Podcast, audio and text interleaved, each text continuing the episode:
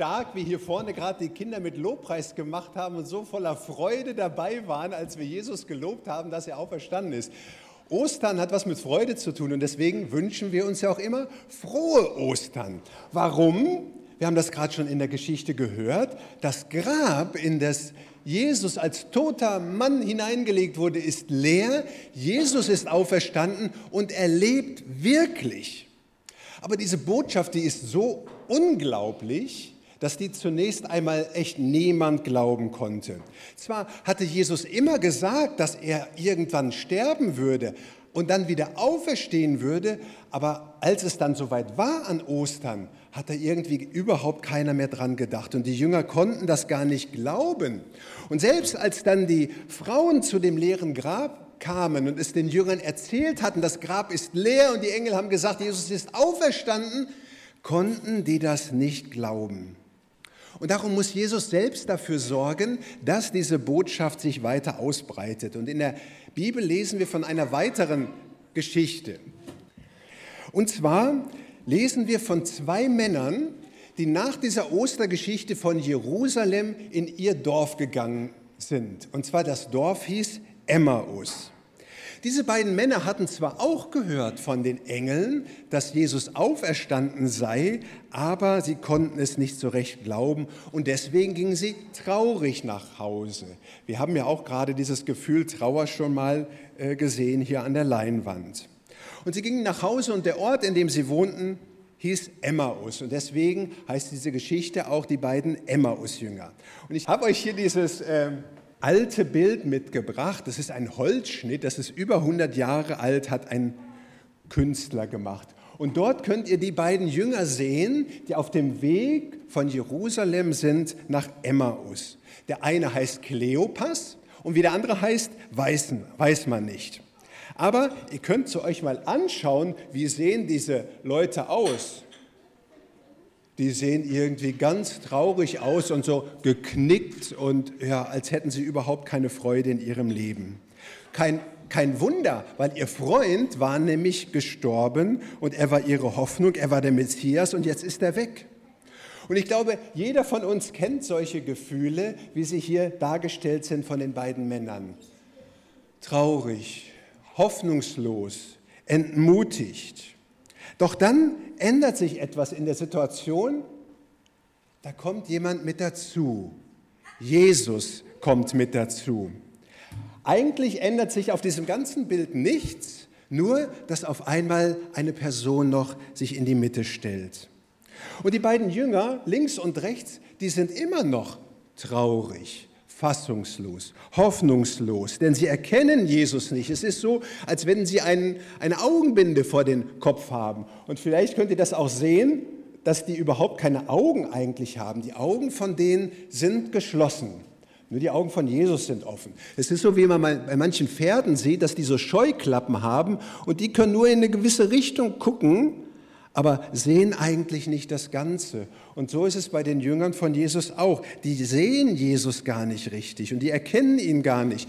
Und Jesus erzählt ihnen dann aus der Bibel und dass Jesus, also er selber, auch sterben musste, damit Menschen Frieden mit Gott bekommen, aber sie verstehen es immer noch nicht.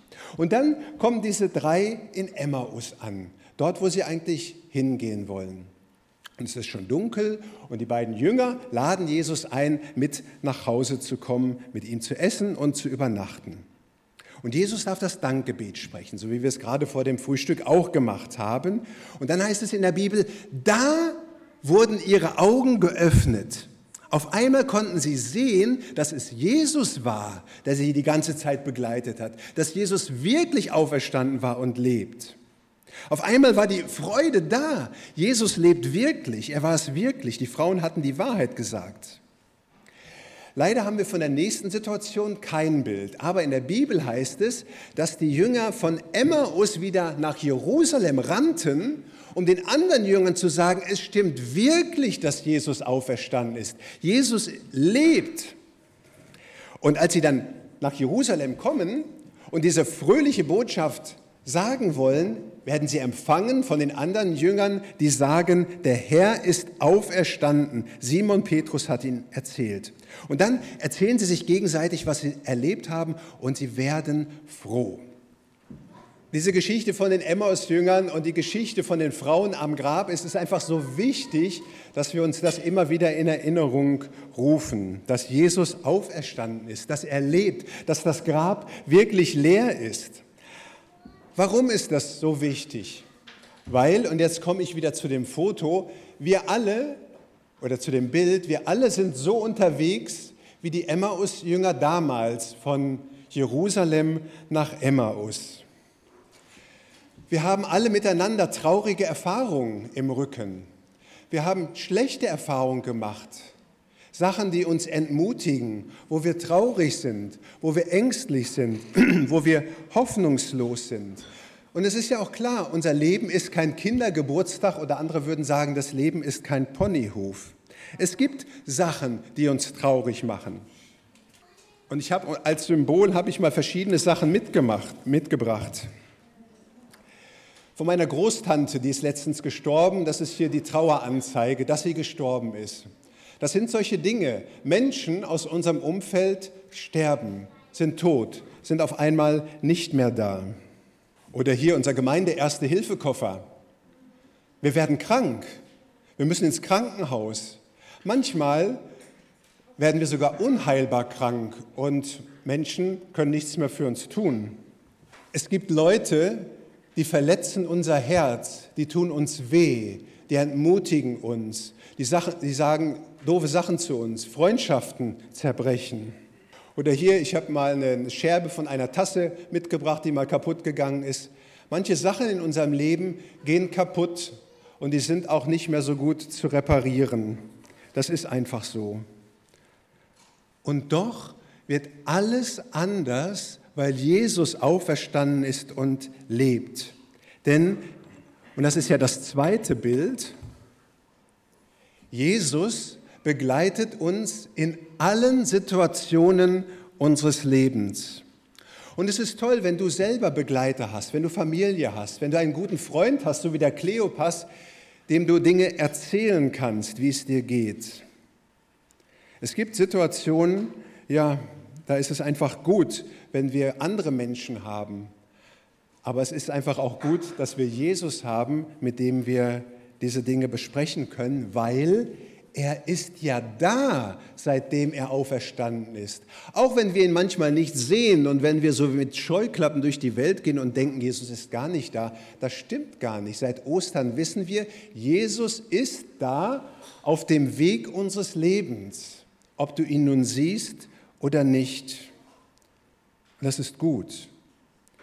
Und das Zweite, was wir aus dieser Geschichte lernen, ist, und deswegen habe ich das Bild einfach jetzt auch mal gelb hinterlegt, Jesus entzündet unsere Freude, weil durch die Auferstehung von Jesus ist nun unser komplettes Leben auf einmal beeinflusst von seiner Kraft, von seiner Hoffnung und von seiner Freude. Vom leeren Grab wird alles angestrahlt. Ist euch auf diesem Bild eigentlich dieser Kreis oben links aufgefallen, dieser schwarze Kreis, ganz links oben? Das ist keine Kanonenkugel und das ist auch kein Komet mit einem Schweif, sondern das ist das leere Grab von Jesus, soll das symbolisieren auf diesem Bild. Und von diesem leeren Grab strahlt nun alles in dieses Bild hinein. Die Kraft von dem leeren Grab strahlt in das Leben hinein, also auch in dein Leben.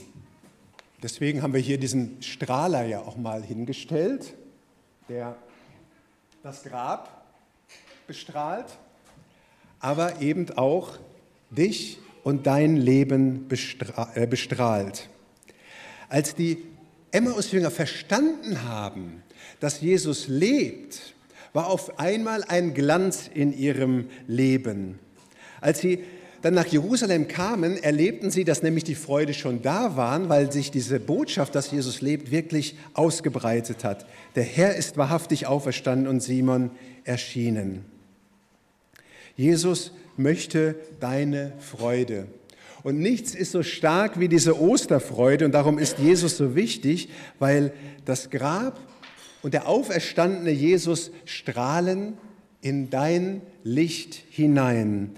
Und alles nun, was in deinem Leben passiert, hat dieses Licht von Jesus im Hintergrund.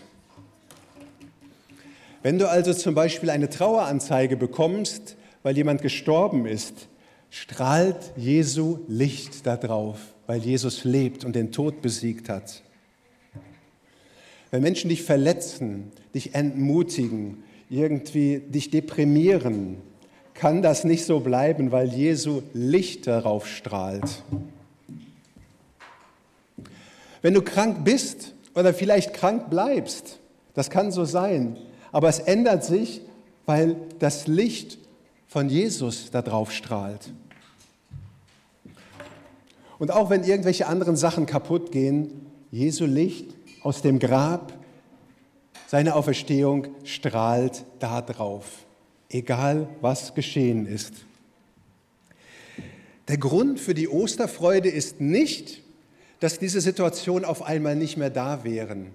Der Grund für die Osterfreude ist, dass das leere Grab, die Hoffnung, das Leben strahlt auf unser Leben. Von dem leeren Grab scheint Licht auf alles in unserem Leben. Und darum wünschen wir uns frohe Ostern.